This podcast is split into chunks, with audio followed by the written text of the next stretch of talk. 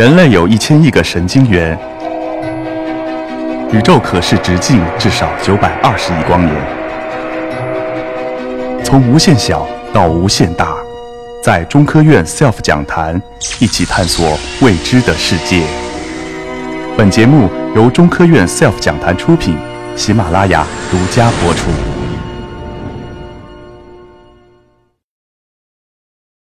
在艺术语言上来说呢，呃，我也对自己进行了一个反思。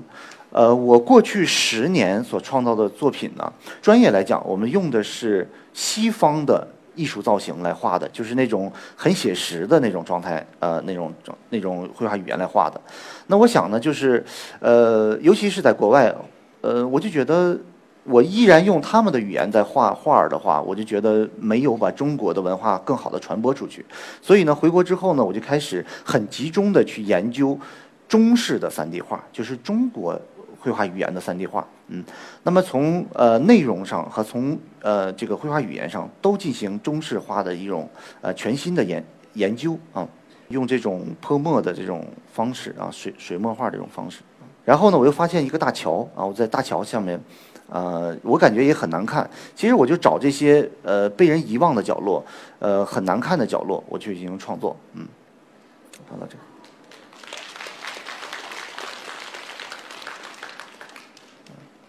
那么这张作品呢，也是用了大量的这种泼墨的方式。然后呢，我又发现我家呃去工作室这个墙墙面上有一个这个特别大的这个呃疤痕，其实可能也是别人乱写乱画，然后。被被相有关部门给涂掉了，我觉得这个疤疤痕很难看，我就给他创造出了一个叫“妈妈你怎么吐出绿水了”，啊，就是我这个鲸鱼呢是跟上边的这个呃这个树进行结合啊，就像喷出水了一样。之后呢，我就比较刻意的去找一些围墙啊去创作，呃，也是在望京那边，然后有一个。残破的围墙，它的那个下雨以后呢，它墙皮都剥落了。然后呢，我在上边沿着它的这个剥落的形状，创画了一个女子的形象。嗯，全貌是这样。啊，我这张作品的名字叫《即将呃做妈妈的美人鱼》。我觉得每一个做母亲的妈妈都值得呵护。呃，这个呢，这个是一个就是。争议比较大的，因为它本来是一个红墙，这个墙呢也是很多很多年没有人去打理修缮，然后呢这个墙皮剥落了，我想这个老放在这很难看嘛，像个伤疤一样。然后呢，我就是趁着夜幕降临啊，好，啊，我给它这个做成了一个鳄鱼的形状。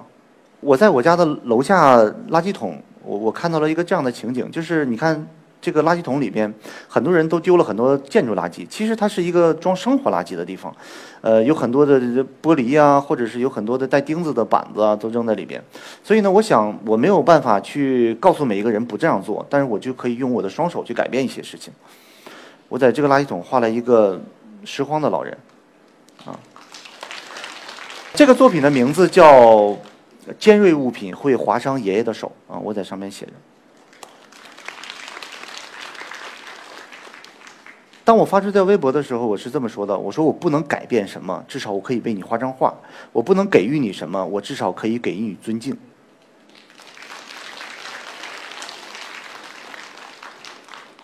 当我画过这些作品的时候，我再回头看一看的时候，我发现我的熊猫上面呃已经涂满了这种小广告。最有意思呢是那个国外的朋友呃给我打电话说：“哎。”他说：“那个国外的那个街头艺术家画完画之后呢，都搁旁边签个名字，但是你们中国的艺术家呢，为什么画完画呢，还在上面留自己的电话？” 我说：“你可以打爆他。”这张作品也被无情的涂掉了，这张很可爱的鳄鱼也被无情的砸毁了，这张作品嗯也被涂掉了。因为这是我家楼下嘛，因为我住在这儿七年了，然后也没有也没有人涂刷和去管这个地方，然后但是我画完之后七天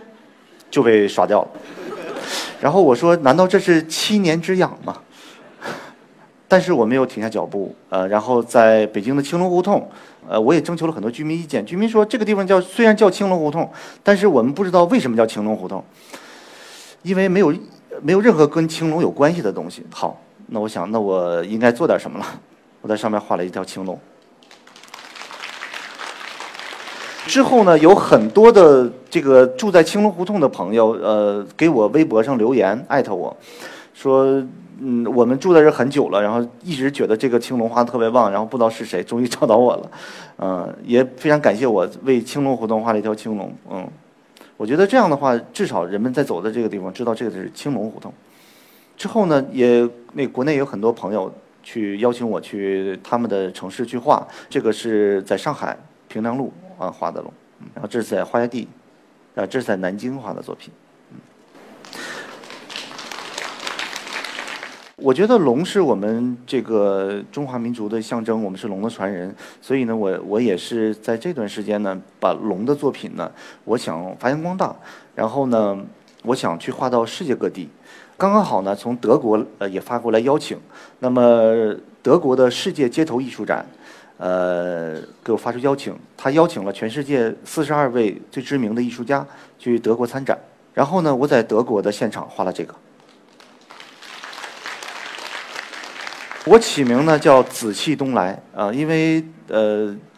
至少中国的三 D 画家还是第一次在那边创作。这张作品呢，实际上就是跟现在这个屏幕大小呃是一样的，呃，高度大概是六米，宽度是呃差差不多六七米这样的吧。到这儿呢以后呢，我也就跟科学有了更多的一个呃结缘。在座的呃应该有很多科学界的人士，应该知道这个是干嘛吧？这个呢是呃我们。北京的天仪研究院，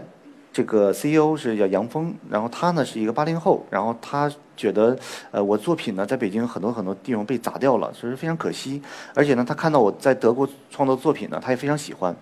呃，然后呢，他就说，那我们正在呃研制一个叫潇湘一号的卫星，那么我想把你的作品用激光雕刻雕刻在我们卫星的面板上，然后发到太空里面，这样的话就没有人会砸毁你了。呃，我也非常佩服我们中国的科学人，呃，能有这样的一个嗯非常超越的这种想法。因为说，据说在卫星历史上还没有把一个艺术家作品作为卫星表面的涂装发到太空上。非常感谢各位科学人。本来呢，他是邀请我去酒泉去看那个卫星发射，我说可能不行，因为我接到美国的这个萨拉索塔分笔艺术节的邀请。